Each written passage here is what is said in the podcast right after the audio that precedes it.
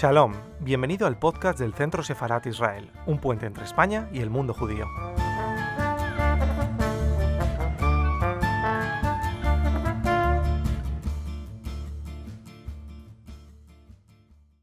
Buenas tardes, bienvenidos a esta actividad que organizamos hoy desde el Centro Sefarat de Israel con la colaboración del Museo Sefardí de Toledo, porque nos acompaña su directora Carmen Álvarez, y también de Boreal Projects el sentido de esta, de esta actividad de hoy es acercar algo, algo que está en nuestra esencia, y también creo que en la del Museo Sefardí de Toledo, acercar las festividades judías a la sociedad civil española. Somos un país con un esplendoroso pasado del judaísmo y en ocasiones con una triste realidad de judaísmo en el sentido de conocimiento amplio. hay un judaísmo vivo, pero probablemente en general la sociedad civil española no conoce bien lo que es el calendario judío e incluso algunas de nuestras tradiciones que están directamente entroncadas con ese calendario. Y hoy toca hablar de la fiesta de Shavuot, que será ampliamente tratada pues, por nuestro ponente de hoy, que es Adolfo Daniel Reutemann, al que presentará Carmen más extensamente, pero que yo he descubierto que tengo un vínculo con él de hace unos años cuando estuvimos juntos, le invitamos a dar una ponencia en la Escuela Diplomática de España y luego tuvimos una larga charla que recuerdo con gran cariño, muy, muy intelectual, como ser, hablando de mil facetas, porque con Adolfo puedes empezar hablando de Messi y acabar hablando de Aristóteles. Y además encuentro un vínculo entre una cosa y otra. Entonces, sin más, les doy a todos la bienvenida, a todos los que nos siguen hoy a través de Zoom y sobre todo acá, a través del canal de YouTube. Y le doy la palabra a Carmen Álvarez. Carmen, cuando quieras. Muchas gracias. Muchas gracias, Miguel. La verdad es que para el Museo Sefardí es un lujo eh, acompañar a, en esta tarde a Adolfo, Adolfo Reutemann, y por supuesto seguir avanzando en esta iniciativa de cooperación que hemos empezado hace tiempo desde el Centro Sefarad y el Museo Sefardí para reforzar la divulgación de la cultura hispano-judía en nuestro país y a nivel internacional. Vamos a presentar al ponente de hoy, el cual eh, pues es eh, un máximo especialista del, Santuario del Libro del Israel Museum, conservador en, en esta gran, importante institución museística a nivel internacional, que para nosotros, evidentemente, por el contexto de nuestra colección es fundamental en, cuanto a contexto y en cuanto a colección museística. Y Adolfo, pues como conservador del mismo, eh, va a tratar en esta tarde eh, la festividad de Shavuot desde el punto de vista, evidentemente, histórico y, de la colección del museo. Adolfo nació en Buenos Aires en 1957 y se licenció cum laude en antropología. Concluyó su máster con laude en religiones comparadas y se doctoró en literatura y pensamiento judío antiguo en la Universidad Hebrea de Jerusalén. Es rabino, rabino Reutemann, es graduado del Seminario Rabínico Latinoamericano Marshall Meyer de Buenos Aires, de Argentina, de su ciudad natal. En 2005 le ha sido concedido el título de doctor honoris causa por el Rocky Mountain College de Estados Unidos y en 2014 le ha sido otorgada la medalla de oro por la Facultad de Humanidades de la Universidad de Anahuac de, México. Desde, el año 94, eh, Adolfo, que es un gran prestigioso investigador a nivel internacional del Centro Museístico de referencia esta tarde, el Israel Museum de Jerusalén, dirige el Santuario del Libro, aspecto del cual nos va, nos va a relatar a partir de, este momento en la ponencia de, esta tarde. Un placer, Adolfo, y muchísimas gracias por, por invitarnos a la iniciativa. Eh, muchísimas gracias, eh, Carmen, eh, y agradezco a tanto al Museo Sefaradí de Toledo, al, al Boreal Project y al Centro Sefarat Israel, y me gustaría también agradecer personalmente a Esther Bendehan, que, me invitó a participar de, estas actividades. Ahora lo que voy a hacer, voy a... Eh, eh, voy a entrar ahora en, el, en, la, en, la, en la presentación misma y como me pidieron, eh, atenerme a los tiempos. En los próximos 45 minutos trataré de presentar eh, un tema sencillamente fascinante como es eh, la festividad de Shavuot. Eh, y la llamé el misterio de Shavuot porque realmente es una festividad diferente al resto de las festividades que tenemos en el eh, calendario, eh, calendario judío.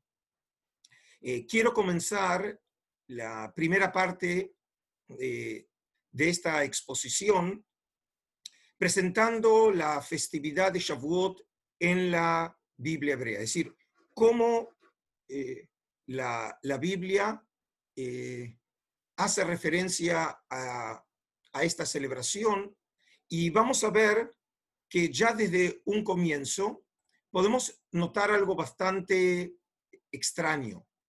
Por un lado, la festividad de eh, Shavuot parecería ser eh, como el resto de las eh, festividades, es decir, es una celebración de carácter agrícola. Y aquí, por ejemplo, en Éxodo 34, en el segundo libro del Pentateuco, se hace referencia a la fiesta de Shavuot, cuando también, como ven, en el contexto se presentan otras dos festividades, la fiesta de los ácimos, es decir, la Haga Matzot, la que nosotros también llamamos eh, Pesach, las Pascuas judías, y luego también se hace mención a la celebración de la fiesta de la recolección, Hage Asif, o eh, también como la acostumbramos llamar Haga Sukkot. Eh, y entonces, dentro de ese marco de, celebraciones de carácter agrícola, también la Torah, el Pentateuco, dice, celebrarás la fiesta de las semanas, Hag Shavuot. Es decir, estamos hablando de un ciclo agrícola y aquí vemos una correlación entre eh, el ciclo que comienza primero con la maduración de la cebada, eh, luego con la maduración del trigo y finalmente con el final de la recolección del año agrícola para comenzar un nuevo año. Y en este sentido, parecería ser que no hay ninguna diferencia entre la festividad de Shavuot y el resto de las celebraciones. Sin embargo, cuando nosotros leemos en Levítico 23 eh, una eh, referencia a todas las fiestas, encontramos un fenómeno muy particular que pido que ustedes, los participantes, presten atención. Por un lado, eh, la Torá, cuando habla de la festividad de Pesach, dice claramente estas son las solemnidades de Yahvé, las reuniones sagradas que convocaréis en las fechas señaladas. El mes primero, el día 14 del mes, entre dos luces será la Pascua de Yahvé. Es decir, eh, la Torá fija claramente cuándo comienza la celebración, cuándo es el comienzo de la festividad de las Pascuas, y es decir, al final del día 14 y cuando comienza el día 15 del primer mes de Nisan, ese es el momento que nosotros tenemos que celebrar la, festividad de Pesach. Y de la misma manera, cuando hace referencia a la fiesta de Sukkot o la fiesta de la recolección, en el versículo 33, dice la Torá, habló Yahvé a Moisés diciendo, habla a los israelitas y diles, el día 15 de ese séptimo mes celebraréis durante siete días la fiesta de las tiendas en honor a Yahvé. Si nuevamente, como ven, hay una correlación, ambas fiestas se celebran a mediados de mes, en ocasión de la luna llena, y eh, también en este caso no cabe ninguna duda en qué momento tenemos que celebrar la festividad. Sin embargo, cuando hace referencia a la celebración de Shavuot, Simplemente lo que dice, contaréis siete semanas enteras a partir del día siguiente al sábado. Desde el día en que habréis llevado la gavilla de la ofrenda mecida, que es precisamente la cebada que madura en primer término antes que el trigo, hasta el día siguiente, al séptimo sábado, contaréis 50 días y entonces ofreceréis a Yahvé una oración nueva.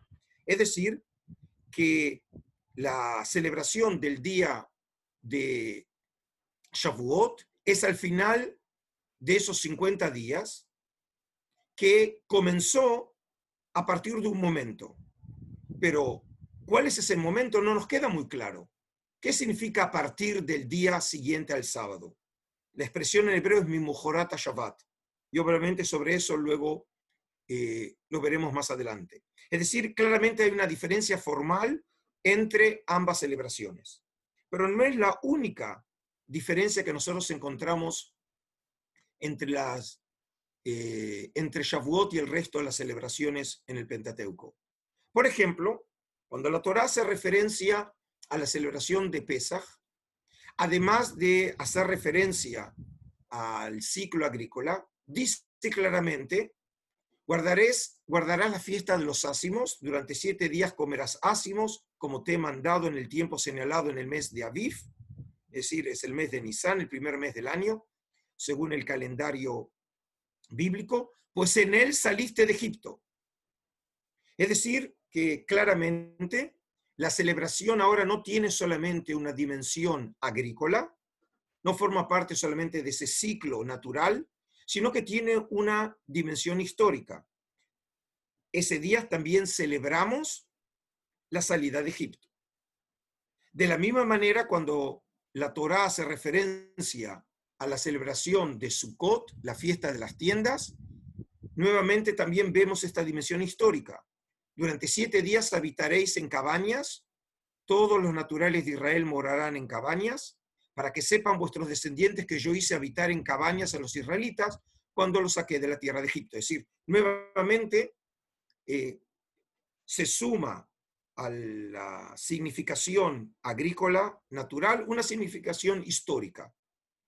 Es decir, ese día también se recuerda la estancia de los israelitas en cabañas durante eh, su, su viaje a lo largo del desierto, al salir de Egipto. Y a diferencia de las dos festividades anteriores, la celebración de Shavuot no está asociada a ningún evento histórico referido al éxodo de Egipto. Es decir, en ningún momento el Pentateuco, la Torá, hace referencia a un significado histórico que pueda tener también esa celebración. Pero aquí no se terminan solamente las diferencias.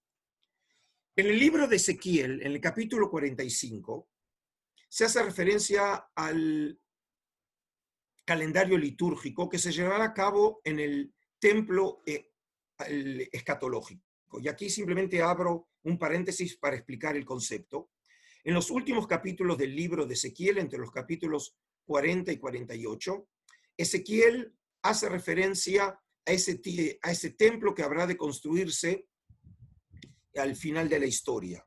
Eh, les recuerdo, Ezequiel es el profeta del destierro, los judaítas fueron llevados en cautiverio a Babilonia y por supuesto eh, soñaban con la posibilidad de reconstrucción del templo y con la restauración de Israel en su tierra.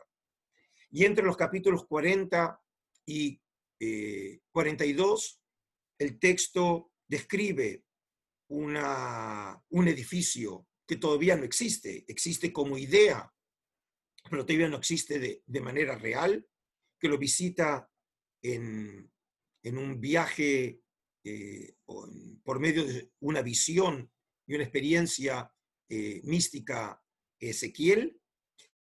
Y en el capítulo 44 eh, habla o hace referencia a los que servirán en el templo y en el capítulo 45 claramente menciona cuáles son las celebraciones que se habrán de llevar con los consabidos sacrificios en el templo. Y fíjense qué llamativo. Por un lado, menciona la fiesta de Pesaj, de la Pascua. El día 14 del primer mes será para vosotros la fiesta de la Pascua. Y luego precisa cuáles van a ser los sacrificios que se llevarán a cabo. Y luego, a partir del versículo 25, dice, y el día 15 del séptimo mes, en la fiesta hará lo mismo durante siete días. Pero es muy llamativo, no hace referencia alguna a la fiesta de Shavuot. Es decir, para resumir, la celebración de Shavuot es omitida en el calendario litúrgico de Ezequiel al hablar sobre el templo escatológico. Y esta, eh, este elemento se suma a los otros que hemos ya mencionado que distinguen claramente a Shavuot del resto de las festividades. Entonces, eh, para resumir, ¿cómo aparece Shavuot en la Biblia hebrea? por un lado, es una celebración de claro carácter agrícola y en este caso no es muy diferente al resto de las otras celebraciones como Pesach y Sukkot. Eh, no tiene una fecha fija en el calendario litúrgico del Pentateuco. Esta fiesta no pasó por un proceso de historización, a diferencia de las fiestas de Pascua y Sukkot, es decir, como en el caso de Pascua y Sukkot, que hacen referencia a eventos de la salida del pueblo de Israel de Egipto, en ningún momento hay un intento de darle un significado histórico a la celebración y finalmente, como dije, esta celebración no aparece mencionada en la lista de las festividades del profeta Ezequiel. Por eso podemos concluir que parecería ser que hay un intento premeditado por parte de la Biblia hebrea de menoscabar el valor de esta festividad. Eh, es decir, eso parecería ser que es la conclusión, a pesar de que no podemos entender por ahora a qué se debe eh, tal acción o tal eh, presupuesto. Ahora hacemos un salto y veamos entonces cuál es la imagen que tenemos de esta festividad en el judaísmo del segundo templo y el judaísmo rabínico. Acá simplemente quiero hacer una aclaración para ubicarlos en el tiempo. El judaísmo, el segundo templo, es uno de los periodos más largos en la historia de Israel, que se extiende para la segunda, eh, para el último tercio del siglo VI antes de nuestra era, hasta finales del siglo I de nuestra era o comienzos del siglo II. Muchos ven eh, el final del judaísmo, el segundo templo, con la derrota de Bar en esa revuelta contra los romanos en el 135 de nuestra era. Eh, y el periodo de tiempo que le sigue al judaísmo, el segundo templo, es el judaísmo rabínico. Entonces, eh, para poder poner un orden en los materiales que vamos a estudiar a continuación, eh, ¿se acuerdan ustedes que uno de los temas era el tema de la fecha? La Torá dice en el Levítico 23, contaréis siete semanas enteras a partir del día siguiente al sábado, y la expresión en hebreo, las palabras son mimujorat a Shabbat. Y por tanto, eh, el, tema que exigía eh, eh, una interpretación era qué entendía la Torá por la palabra Shabbat. Es decir, no solamente qué significan las palabras a partir del día siguiente al Shabbat, sino específicamente qué significaba en ese contexto la palabra sábado. La palabra Shabbat, si acaso tiene que ser entendida literalmente como el sábado, como el Shabbat, como el séptimo día de la semana, o puede ser entendida de otra manera. Nosotros podemos identificar en el judaísmo, el segundo templo y luego en la época rabínica, tres estrategias diferentes para entender esa misma expresión cosa que seguramente a los participantes no les sorprende que los judíos siempre disputan sobre cualquier tema, tampoco en este tema se ponen de acuerdo, porque también la Torá, en este caso, parece no ser específica y deja realmente lugar a dudas. La primera respuesta es que se entendía como sábado después del día de celebración de la Pascua. En otras palabras, entendía el término Shabbat como día de celebración. Por ejemplo, el primer testimonio que nosotros tenemos eh, de esta interpretación aparece en la traducción más antigua de las escrituras al griego, que es la traducción de los 70 o la Septuaginta. Les recuerdo, la traducción de la Septuaginta es un proyecto monumental que llevaron a cabo los judíos en Alejandría a partir del siglo III hasta el siglo I antes de nuestra era, que comenzó primero con el Pentateuco eh, de Moisés y luego continuó con el resto de las escrituras. Y en este caso, eh, eh, este texto, y ustedes están leyendo la traducción que ustedes pueden consultar en español de toda la traducción griega al español, cuando el traductor antiguo tuvo que traducir las palabras mi mujarata Shabbat, fíjense cómo lo hizo en el versículo 11, y agitará la gavilla delante del Señor acepta para vosotros el día siguiente al primero. Y luego les traje aquí la expresión en griego, teu euparion tes protes, es decir, se refiere al día siguiente al primero, es decir, al primer día de fiesta, que era eh, el día de, de Pesach. Es decir, se comienza el 15 a la noche y el comienzo del día siguiente, que es el 16 de Nisan. Y a partir de ahí, y contaréis desde el día después del sábado, desde el día que ofrecieres la gavilla de la oblación, siete semanas enteras. Esta interpretación eh, comienza a convertirse muy popular en ciertos círculos, y ya puedo adelantarles círculos fariseos, como por ejemplo también lo testimonia el gran historiador judío Flavio Josefo de finales del siglo I de nuestra era, en una obra monumental como es Antigüedades Judías, que cuando hace referencia en su historia a la festividad de Shavuot, dice, el segundo día del panásimo, que es el decimosexto del mes, se participa por primera vez de los frutos de la tierra, etc. Es decir, él también conoce esta misma interpretación. Mi Mojorata Shabbat significa al otro día de la fiesta del pan ácimo. Y si ahora continuamos en el tiempo, vemos cómo esta manera de eh, entender esa expresión se transformó en muy común en los círculos farisaicos rabínicos. Por ejemplo, en el Targum Onkelos. El Targum es la traducción aramea de las escrituras. El Targum Onkelos eh, puede estar datado eh, alrededor del siglo II dentro de marcos eh, rabínicos, farisaicos rabínicos. Y fíjense otra vez, cuando el Targum en arameo traduce las frases a partir del día siguiente al sábado, dice, contaréis después del día de fiesta, mi batar taba yoma, es decir, eh, es claro, es tajante que la expresión es entendida como el día después del primer día de fiesta. Pero hay una segunda interpretación. Y la segunda interpretación entiende de manera diferente esa expresión. La entiende como después del primer día sábado, desde el comienzo de la celebración de Pascua. Les recuerdo, la Pascua eh, judía dura siete días. Significa que siempre va a haber un día sábado dentro de esa festividad. Y entonces se entiende ahora mi Mojorata Shabbat, el término sábado, como realmente el día séptimo, es decir, el Shabbat. Y Memojorat significa que será el otro día, siempre va a caer, obviamente, eh, domingo.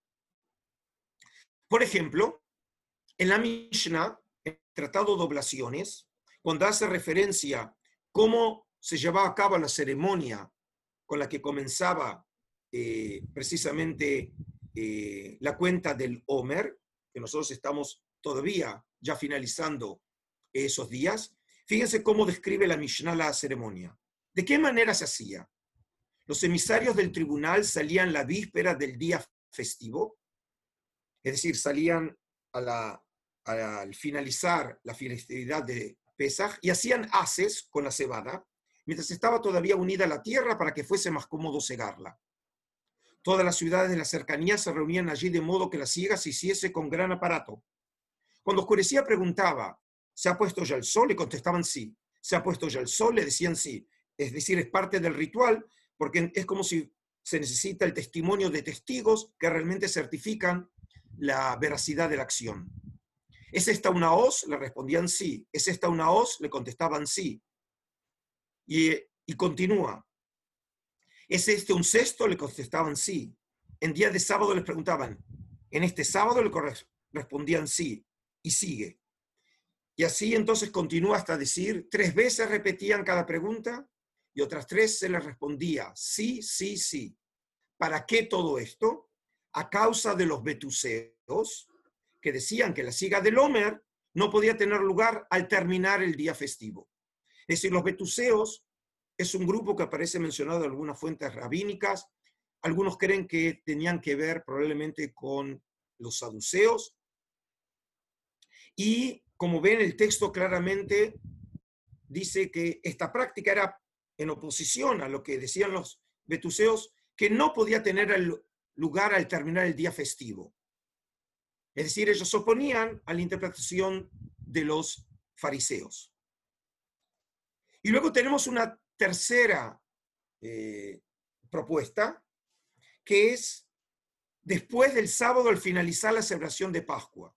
Es decir, mi Mojorata Shabbat eh, significa realmente después del sábado, pero del primer sábado después que haya finalizado la celebración de Pascua. Y para el caso, les voy a mostrar algo muy interesante. Entre los rollos del Mar Muerto, en el año 1956, en la cueva número 11 de Qumran, que se encuentra localizada a unos aproximadamente 3 kilómetros al norte de Qumran, se encontró un rollo eh, espectacular llamado el rollo del templo por el eh, investigador que lo publicó por primera vez, fue el, gran arqueólogo israelí Gael Yadin en 1977. Ese documento es el, más, el rollo más extenso de todos hallados en Qumran, tiene más de 8 metros de extensión y se calcula que originalmente habría tenido unos 9 metros. Está escrito en cuero de animal, en un, eh, en un, en un cuero, en un pergamino que no llega a un milímetro de, de, eh, de extensión, es decir, precisamente de grosor, eh, escrito en un muy linda escritura de carácter herodiano. Eh, por lo tanto, el documento físico sería del siglo I antes de nuestra era o el siglo I de nuestra era, pero con mucha probabilidad, según Yadin y la mayoría de los investigadores, esta es una copia antigua de un original que no lo tenemos, que probablemente fue escrito en la época de los macabeos, probablemente en la época de Juan Hircano I, en el último tercio del siglo II ante nuestra era. Y este texto tiene como tema central, no exclusivo, pero central, el tema del templo, y también hace referencia al calendario litúrgico. Y el calendario que se puede recuperar de este documento es un calendario eh, solar, a diferencia del lunisolar que nosotros tenemos hoy los judíos. Y en este caso, fíjense lo interesante. Cuando analizamos las los festividades según el calendario que aparece en este texto, fíjense, el día que comienza la cuenta del Homer es el día 26 de Nisan, es decir, es el domingo inmediatamente después del primer sábado, después de Pesach, que es el 25 de Nisan, y entonces se comienzan a contar a partir de ese día 49 días, y el quincuagésimo es el 15 de Sivan, es decir, a mediados del tercer mes, que es cuando se celebra la festividad de Shavuot. Es decir, que en este método la fiesta de Shavuot cae a mediados de mes. Por ejemplo, en otro libro del judaísmo, el segundo templo, que vamos a mencionar también en unos minutos más, eh, el libro de jubileos es una obra muy importante del judaísmo, el segundo templo, se lo conoce en Occidente a partir de comienzo del siglo XIX, cuando manuscritos de Etiopía llegan a Europa, están escritos en etíope clásico en Ges, y es el libro, forma parte de las escrituras sagradas de la iglesia de Abisinia. El libro, em, luego, cuando comenzaron a estudiarlo, vieron que secciones de ese libro se conocía en la, entre los cronógrafos bizantinos en griego, y entre los rollos del Mar Muerto se encontraron 15 manuscritos, no fragmentos, 15 manuscritos de este libro entre los rollos. Significa que era un libro reverenciado por ciertos círculos judíos y probablemente considerado también un libro sagrado. El libro original estaba escrito en hebreo y lo que hace eh, el autor anónimo, probablemente de círculos sacerdotales, eh, y el libro probablemente fue escrito allá en la segunda mitad del siglo II ante nuestra era, lo que hace es recontar las historias del Pentateuco, específicamente el libro de Génesis y el comienzo del libro de Éxodo.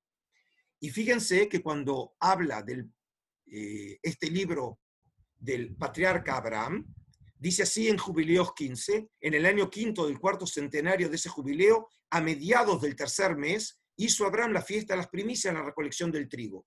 Es decir, según la eh, ideología de este autor, ya las celebraciones de Israel no habían comenzado a partir de Sinaí, sino incluso los patriarcas habían celebrado eh, esas celebraciones, pero lo que me interesa en este caso es que menciona que la fiesta caía a mediados del tercer mes, es decir, que también Jubileo sigue el mismo calendario, como lo vemos en el caso de, del rollo del templo. Entonces, para resumir esta parte, ¿qué significan las palabras a partir del día siguiente al sábado? Uno, según el método fariseos sabios rabínicos, después del día de celebración de Pascua, es decir, el 16 de Nisan. Según el calendario de hoy, Shavuot tiene una fecha fija, pero no un día fijo en la semana, el día sexto de Sivan. Es decir, nosotros vamos a celebrar en unas horas más la celebración que cae el día sexto de Sivan, pero puede caer un día, un lunes, y puede caer un, domingo, o puede caer un, jueves, es decir, no tiene un día fijo en la semana. El segundo método, de acuerdo con el método de Betuseos y Saduceos, es el domingo después del día de Shabbat que se celebra durante la Pascua. No hay una fecha establecida, pero hay un día fijo de la semana. El feriado siempre caerá el día domingo. Y este método, también es aceptado por samaritanos y caraítas. Tres, de acuerdo con el método del libro de jubileo y el rollo del templo, el domingo después de finalizada la celebración de la Pascua, es decir, el 26 de Nisan. Y entonces la fiesta Shavuot tiene una fecha fija y un día fijo en la semana. Siempre se celebrará el día domingo, el 15 de Sivan. Según esta última estrategia, entonces, la fiesta de Shavuot pasó a celebrarse a mediados del tercer mes, al igual que las otras dos celebraciones del Pentateuco, es decir, Pascua, que cae mediados del primer mes, y Sukkot mediados del séptimo mes. Es decir, como ven, este último método permite igualar la posición de Shavuot frente a Pascua y Sukkot. Ahora, luego de haber hablado entonces de la fecha, ahora quiero hablar del significado de Shavuot. ¿Cómo entendieron esa festividad en el judaísmo, el segundo templo y el judaísmo rabínico? Por un lado, vimos que Jabuleos 15 conoce obviamente la interpretación que la celebración es una celebración de carácter agrícola. Y en este caso no, no aporta nada a lo que ya conocíamos de la Biblia hebrea. Sin, sin embargo, en Jubileos le da también otro significado. Y en este caso, en el contexto de la historia de Noé, una vez finalizado el diluvio, eh, el Dios creador establece un pacto eterno con Noé. Y fíjense cómo cuenta la historia Jubileos. Dio a Noé y sus hijos una señal que no habría otro diluvio sobre la tierra. Puso un arco en las nubes como señal de pacto eterno de que no habría ya nunca más diluvio sobre la tierra para destruirla. Y por eso quedó establecido y escrito en las tablas celestiales que celebrarían la festividad de las semanas en este mes, una vez al año, para renovar la alianza todos los años. Y toda esta festividad se venía celebrando en los cielos desde el día de la creación hasta los días de Noé. Es decir, no solamente que la celebración de Shavuot ya había sido celebrada por el patriarca Abraham, sino que incluso la había celebrado Noé e incluso se celebraba desde el mismo comienzo de la creación ya en los cielos.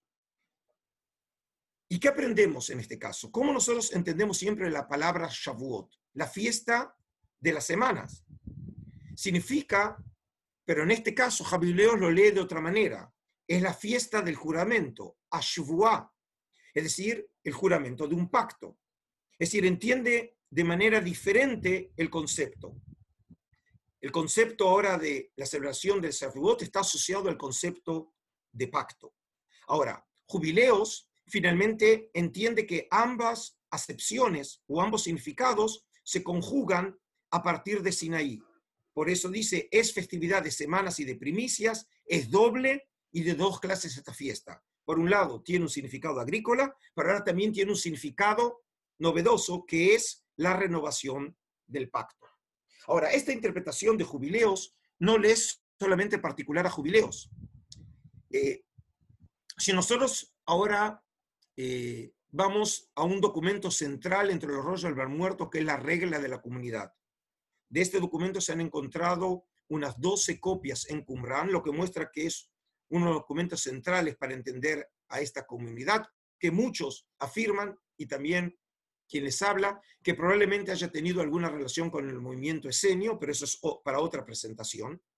En, el, en ese documento, eh, cuya versión mejor preservada, pero no, la más antigua, pero la más completa, eh, se encontró entre los primeros siete manuscritos en 1947 y forman parte de la colección del Santuario del Libro, que yo tengo el honor y responsabilidad de, de preservar en el santuario en Israel. Eh, en la columna número uno se habla de una ceremonia, la ceremonia en la cual los nuevos miembros eran aceptados como miembros plenos de la comunidad y también servía para renovar la fidelidad a ese grupo. Y entonces el texto dice así, y todos los que entren en la regla de la comunidad establecerán una alianza ante Dios para cumplir todo lo que ordena y para no apartarse de su seguimiento por ningún miedo, terror o aflicción que suceda durante el dominio de Belial. Belial es uno de los nombres del Satán en eh, los rollos del Mar Muerto y en algunos textos del judaísmo del Segundo Templo. ¿Y cómo se llevaba a cabo esa ceremonia? Había dos grupos, un grupo de sacerdotes y un grupo de levitas. Y entonces la regla de la comunidad, la columna 2 lo especifica. Y los sacerdotes bendecirán a todos los hombres del lote de Dios que marchan perfectos en todos sus caminos, etc.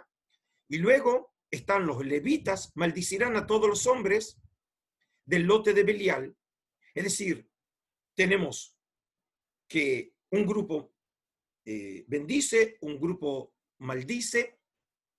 ¿Y esta ceremonia cuándo se llevaba a cabo? Bueno, en la regla comunidad no aparecen detalles sobre eso, pero en otro documento que se encontró en Qumran, que es el 4Q, es decir, un documento que se encontró en la cueva de Qumran 266, en el fragmento 11, líneas 16-18, dice, y los residentes de los campamentos se reunirán el tercer mes, recuerdo, el tercer mes es Iván, y maldecirán los que se desvían a la derecha y a la izquierda de la Torá, es decir, seguramente está aludiendo a la ceremonia que acabo yo recién de ver. En otras palabras, ¿cuándo se lleva a cabo esa ceremonia de renovación del pacto y de fidelidad a la comunidad? Precisamente en el tercer mes, y con mucha probabilidad también en la festividad de Shavuot, que cae en el tercer mes. Ahora, en este conjunto de fuentes, también tenemos que ver esta tradición, porque nosotros los judíos celebramos la fiesta de Shavuot, mientras que para los cristianos hay la celebración, y, es muy importante, la celebración del Pentecostés. Y según la tradición del Nuevo Testamento, en Hechos de los Apóstoles, que es la segunda parte de la obra del Evangelio de Lucas, hecha por el mismo autor, en donde describe eh, qué sucedió con los seguidores de, Jesús después de la crucifixión y la eh, muerte o resurrección del Cristo. Eh, el texto cuenta la siguiente historia. Al llegar el día de Pentecostés, es decir, el quincuagésimo día, que es la celebración de Shavuot, estaban todos reunidos en un mismo lugar. Se hace referencia a esos 500 seguidores eh, de Jesús, y de repente vino del cielo un ruido como el de una ráfaga de viento impetuoso, que llenó toda la casa en la que se encontraban. Se les aparecieron unas lenguas como de fuego que se repartieron y se posaron sobre cada uno de ellos, quedaron todos llenos del Espíritu Santo y se pusieron a hablar en otras lenguas según el Espíritu les concedía expresarse. Es decir, desciende el Espíritu Santo y de hecho es el nacimiento de la iglesia.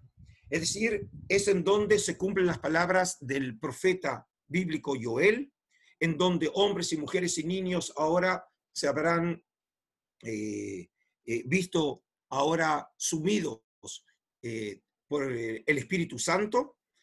Y en este sentido, entonces, es cuando nace, de hecho, la iglesia. ¿Y qué es la iglesia? Es, de hecho, el nuevo pacto. Es decir, nuevamente vemos que lo que se esconde detrás de este texto es entender que hay una relación umbilical entre el día de Pentecostés y el concepto de renovación del pacto. Es decir, la celebración de Shavuot es la celebración de renovación del pacto. Y este significado de la celebración fue popular en grupos periféricos del judaísmo del segundo templo, como se manifiesta en jubileos, en las sectas de Qumran y la iglesia primitiva. Ahora, cuando nosotros pasamos al judaísmo rabínico, vemos algo muy interesante. A diferencia de las otras celebraciones, como el caso de Pascua o de, o de Sukkot, o en el caso del Yom Kippurim, eh, el Día del Perdón, que cada uno tiene un tratado en la colección de la Mishnah, que es la gran colección de Alajá, de ley judía, eh, editada para finales del siglo II por Rabbi Yehuda, el príncipe Rabbi Yehuda Nasi, la celebración de Shavuot no ha merecido tener un tratado específico en la Mishnah. A diferencia de los tratados que tratan de la fiesta de los tabernáculos, tratado de Sukkah, Pascua, Pesajim y el Día del Perdón. Es decir, nuevamente vemos que por un lado continúa eh, esa actitud eh, bastante eh, que guarda distancia hacia la festividad, a diferencia de lo que vimos en el resto de las festividades. Pero sin embargo, en la tradición rabínica encontramos por primera vez una nueva significación o resignificación de la fiesta. Por ejemplo, en Éxodo Rabá, en el Midrash, dice, eh, aludiendo a las palabras de Éxodo 23, 17, lo que escribió después de él tres veces al año, es decir, tres veces al año hay que acudir al, al, eh, centro, eh, al templo o al tabernáculo o al lugar donde se lleva a cabo el servicio a Yahvé, fijó Dios tres celebraciones. El día del panásimo, en el que les hizo milagros en Egipto, el día de la cosecha en que la Torah le fue entregada a Israel. Hasta ahora nunca nosotros habíamos leído sobre ese concepto, pero sí en la tradición rabínica ahora aparece asociada que el día de Shavuot es también el día de entrega de la Torá. Pero no solamente es el día de la Torá. Esta tradición ahora comienza a ampliarse y en el Talmud de Babilonia, en el Masejet Brachot, dice así, Rabbi Levi eh, Ben Hamad dice el nombre Shimon Ben Lakish. ¿Cuál es el significado del versículo? Y te daré las tablas de piedra y la ley y el mandamiento que he escrito para que les enseñes. Es decir, obviamente, eh, aquí el texto del Pentateuco, al utilizar tantos términos, tablas de piedra, ley, mandamiento, invita aquí al Midrash. Y entonces dice así, tablas de piedra, estos son los diez mandamientos. La ley, este es el Pentateuco. El mandamiento está en la Mishnah. Que escrito, estos son los profetas y los agiógrafas. Para que los enseñes, esta es la Gemara, es decir, el Talmud. Nos enseña que todas estas cosas fueron dadas a Moisés en el Sinaí. Es decir, vemos entonces que ahora la, eh, la exégesis rabínica ha transformado el día de Shavuot no solamente como el día de entrega de los diez mandamientos, sino también la entrega de la Torá, y no solamente la Torá escrita, sino también la Torá oral. Es decir, vemos que se ha totalizado el concepto de Torá, eh, abarcando todo el conocimiento eh, en la tradición de Israel, desde la Torá escrita a la Torá oral. Por lo tanto, y concluyendo, a diferencia de la situación existente en la Biblia hebrea, en la que la fecha precisa de la celebración de la festividad de Shavuot no estaba definida, la tradición judía propuso distintas opciones para su fijación. Finalmente, el judaísmo clásico rabínico de herencia farisea fijó como fecha definitiva el día 6 de Sivan. Es decir, cuando nosotros celebremos ahora la fiesta de Shavuot, tienen que entender que es el resultado de siglos de exégesis y es solamente una de las líneas que se ha desarrollado dentro de Israel. Como vimos, hubo otras que incluso consideraban que la celebración tenía que celebrarse a mediados del mes de Sivan, es decir, que caía el 15 de Sivan, como lo vimos, eh, por ejemplo, en jubileos, o lo vimos en el rollo del templo, o incluso también eh, eh, como aparece en otros círculos del judaísmo antiguo. Más allá de ser una fiesta agrícola, Pentecostés se convirtió en la fiesta del juramento, Hag Hashevuah, por autonomacia, es decir, en el día de la renovación del pacto, entre círculos fuera de la corriente principal del judaísmo durante el periodo del Segundo Templo, como lo vimos en Jubileo, en la secta de Qumran y en el cristianismo primitivo con la celebración del Pentecostés. Los sabios rabínicos no le dieron al festival de Shavuot un lugar de preponderancia en su corpus legislativo, en comparación a otras celebraciones litúrgicas. Y en este sentido, vimos que la tradición rabínica continuaba eh, esa actitud, a veces realmente de, distancia, que guardaba también el Pentateuco hacia la celebración de Shavuot. Con el tiempo, sin embargo, los sabios le otorgaron a la festividad de Shavuot un significado histórico, a saber, el día de la entrega de la Torá. y este significado habría tenido como origen genético las tradiciones posbíblicas como el día de renovación del pacto. Es decir, dado que la Torá es la quintesencia de Israel y precisamente es el documento que fija el pacto eterno entre el Dios de Israel y el pueblo de Israel, podemos decir que la tradición rabínica es heredera de esa tradición exegética que la vemos en el judaísmo, el segundo templo, que había entendido la fiesta no como la fiesta de la semana, sino como la fiesta del juramento, Hag eh, Ashvuah, y en ese sentido, entonces, podemos entender que la interpretación del el día de Shavuot como el día de entrega de la Torah es eh, eh, la interpretación rabínica que se conecta de manera clara y contundente con tradiciones que se desarrollaron en círculos periféricos del judaísmo del segundo templo. Y para finalizar, de esta manera entonces, la fiesta de Shavuot pasó a estar vinculada al éxodo de Egipto, como el resto de las otras celebraciones, Pascua y Sukkot. Y así se corrigió la carencia presente en la tradición bíblica, colocando esta festividad a la misma altura que las otras celebraciones bíblicas, al otorgarle a la misma un carácter y sentido histórico. Y en este sentido, lo que hizo el movimiento rabínico es solucionar en dos temas centrales las carencias que presentaba Shavuot en la tradición bíblica.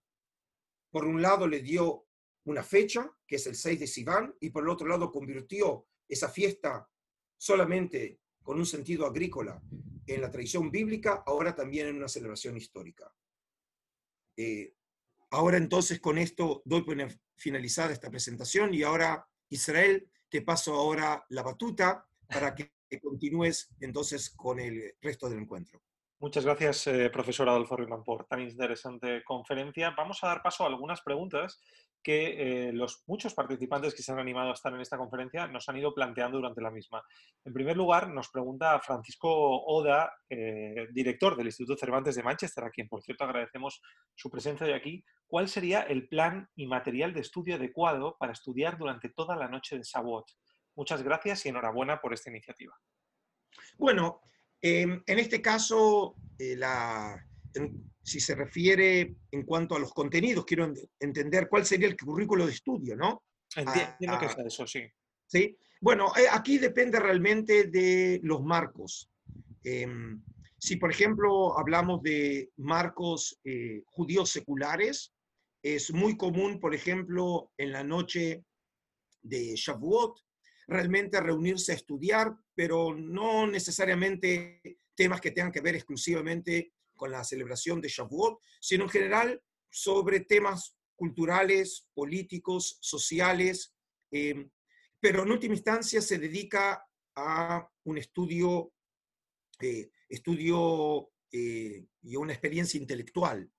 en círculos obviamente más religiosos, en este caso se leen materiales que tienen que ver con el tema de la revelación, el estudio de la Torá. En última instancia, tienen que entender que esta práctica de estudio tiene como origen los círculos eh, cabalísticos, místicos, eh, cuya idea principal era preparar a Israel para el día de unión eh, con el encuentro con la divinidad que se produce precisamente en el día de Shavuot. Es decir, la, obviamente los significados de la fiesta se fueron desarrollando más y más a lo largo del tiempo y ya en los círculos místicos eh, y luego cabalísticos, ya no se entiende solamente como el día de entrega de la Torah, sino el día en donde el cuerpo de Israel, eh, que es la novia de la divinidad, se une con Dios. Y de ahí viene también el término tikkun. Tikkun es la preparación de la novia antes de la consumación de la relación nupcial.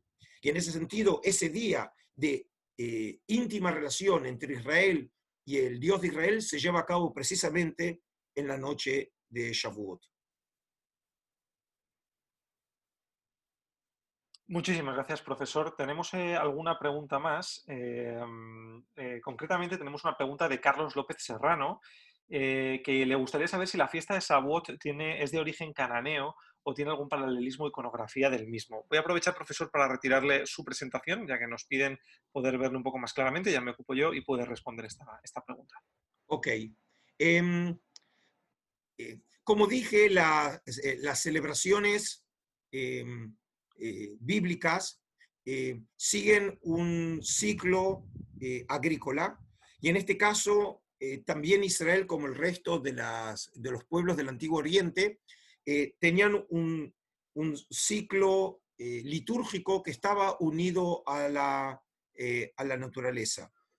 no recuerdo realmente en mis lecturas que hayan hecho una referencia específica o encontrar un antecedente en el mundo cananeo a la celebración de Shavuot, pero como dije claramente, el, ciclo comienza eh, con la maduración de la cebada, luego con la del trigo y finalmente con la finalización de la recolección. Y por eso también las tres celebraciones. Y lo que hizo Israel es agregarle a ese piso, que era el calendario agrícola según el ciclo de la naturaleza, eh, también una significación histórica, y como en el caso de Shavuot, precisamente de eso carecía a nivel bíblico, vemos entonces el aporte de la exégesis, cómo vino a llenar ese vacío de significado y cómo se fue resignificando a lo largo del tiempo. Tenemos una, última pregunta que nos hacen llegar sobre ese paralelismo de, que, ha comentado el profesor con el cristianismo eh, en el significado de la festividad pacto, eh, de, la festividad como pacto, perdón, y no sé si para el cristianismo puede tener ese mismo, ese mismo significado, nos, nos comenta. Bueno, eh, precisamente queda implicado cuando se conecta la aparición del Espíritu Santo y el nacimiento de la iglesia a partir de esa, de esa experiencia neumática precisamente con el concepto de Pentecostés.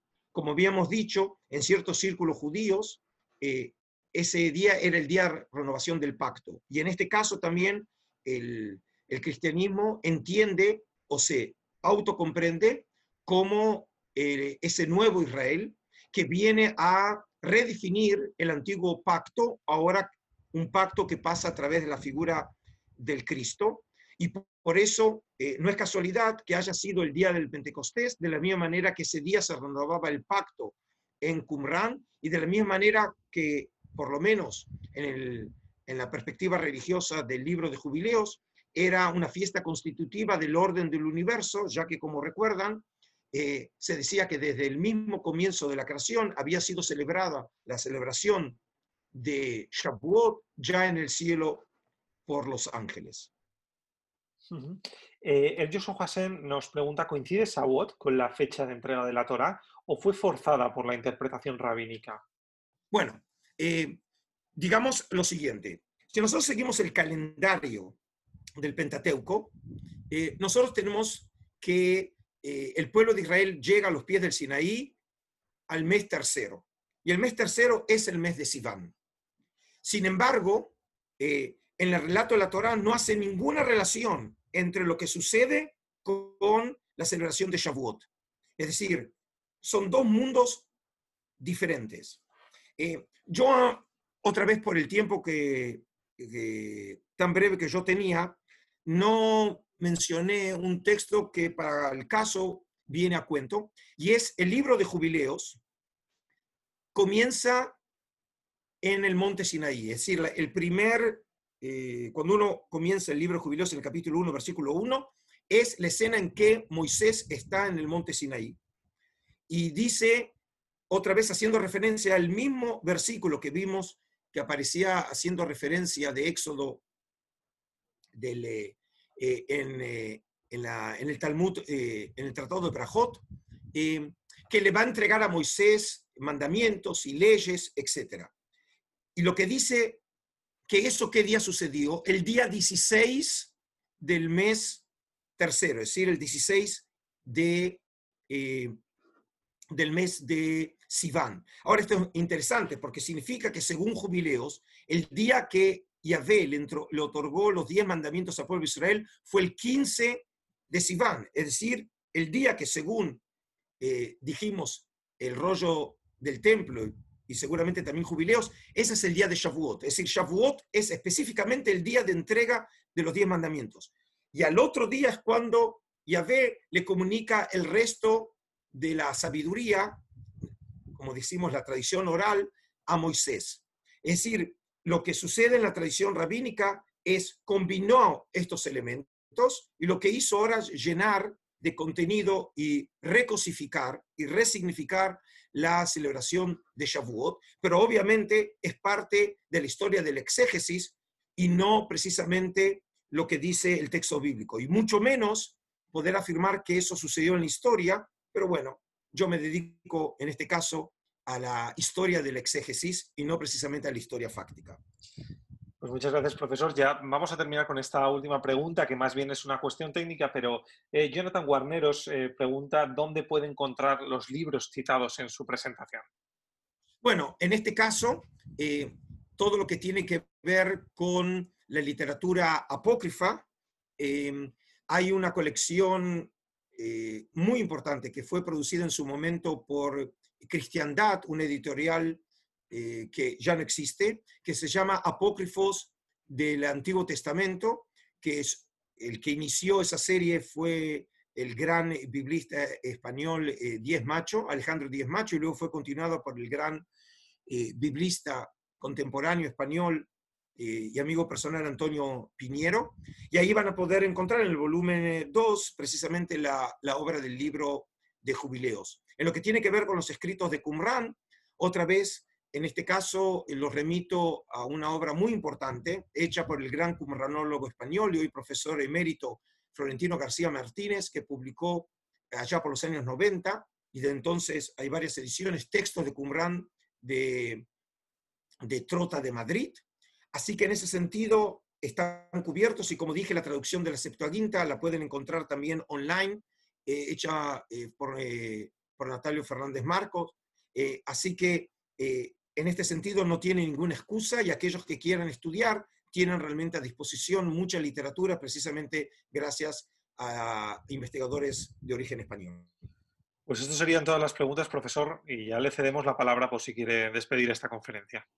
Bueno, otra vez quiero hacer eh, eh, extensión mi agradecimiento personal a todas las instituciones que me invitaron a tomar parte de, este proyecto eh, y por medio de esta presentación eh, Zoom eh, y, de YouTube, poder llegar a tantas personas de buena voluntad que quieren ahondar en el conocimiento del judaísmo y en última instancia en una de las celebraciones que ya eh, se han transformado en, en, centrales, no solamente en la liturgia judía, sino también en la historia de la civilización judeo-cristiana.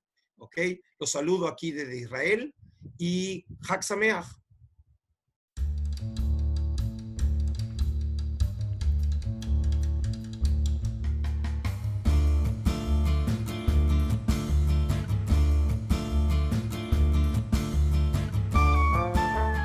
Gracias por escucharnos. Recuerda que también nos puedes seguir a través de Instagram, Facebook y Twitter con el usuario arroba Centro Israel o si lo prefieres en nuestra página web www.sefarat-israel.es.